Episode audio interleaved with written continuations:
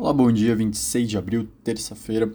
Hoje os mercados eles ensaiam uma recuperação, o dólar não tem uma direção tão clara. A exceção dos mercados, claro, ficou com a China que continua tendo realizações fortes nas suas bolsas, agora com Pequim podendo entrar em lockdown. A população já começa a enfrentar restrições, já são orientados por autoridades a não saírem de casa, a não ser por motivos essenciais.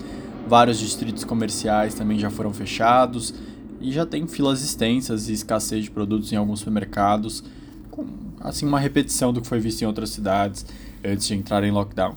O mercado obviamente reage mal. Aí se imagina que a China vai ficar mais tempo por, com essa política. A postura oficial do Ministério, do Ministério de Relações Exteriores foi exaltar a, a política de Covid-0, falando que os chineses estão confiantes em derrotar a epidemia, mas de qualquer forma, para mercados financeiros que olham mais friamente, imaginam que isso vai ser bem danoso para a economia da China e de seus principais parceiros comerciais. Aqui no Brasil, três notícias novas. Primeiro saiu agora pela manhã a confiança da construção, com uma alta de 4,8 para 97,7, quase na barreira de 100 pontos, que separa otimismo de pessimismo. É o maior nível desde janeiro de 2014. A situação atual, ou seja, que quem respondeu a pesquisa do setor de construção enxergar hoje melhorou 2,4, indo para 94 pontos, e as expectativas subiram 7,1 para para 101 pontos, uma melhora, maior variação mensal desde julho de 2020. Outro ponto que chamou atenção na pesquisa foi o indicador de emprego previsto, ou seja, o que, que os empresários do setor pretendem fazer em relação a contratações e demissões. Ele subiu 13,6% na comparação interanual, alta em todos os segmentos setoriais, indicando uma maior contratação de mão de obra nos próximos meses.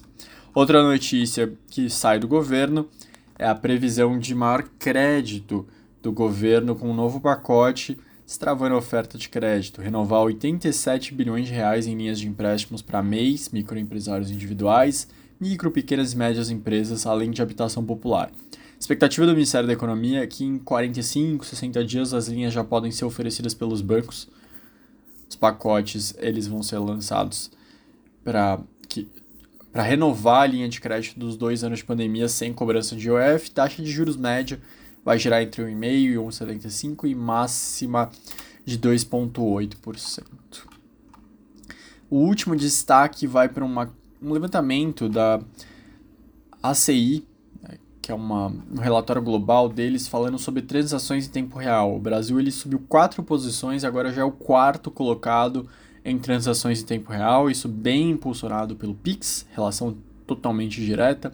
Foram 8,7 bilhões de transações que representam 5% das operações feitas no país. O relatório também destaca que a projeção é chegar a 34% nos próximos quatro anos. A primeira colocação é da Índia, com 48,6 bilhões de transações, seguidas pela China com 18,5, Tailândia 9,7. Além do Brasil, o top 10 é formado por Coreia do Sul, Nigéria, Reino Unido, Estados Unidos, Japão e México. Ao todo foram analisados 53 pa países que juntos realizam 118 bilhões de transações crescimento de 64% na comparação com o ano passado. Um ponto bem bacana também destacado no relatório é a disseminação do Pix levando a uma economia de custos estimadas em 5,7 bilhões de dólares para consumidores e estabelecimentos comerciais, gerando um impacto positivo de 5,5 bilhões de reais no PIB. Como eles projetam que suba bastante o número de transações, esse, essa economia subiria para 37 bilhões de dólares 37,9, gerando um impacto positivo de 37 bilhões de reais no PIB.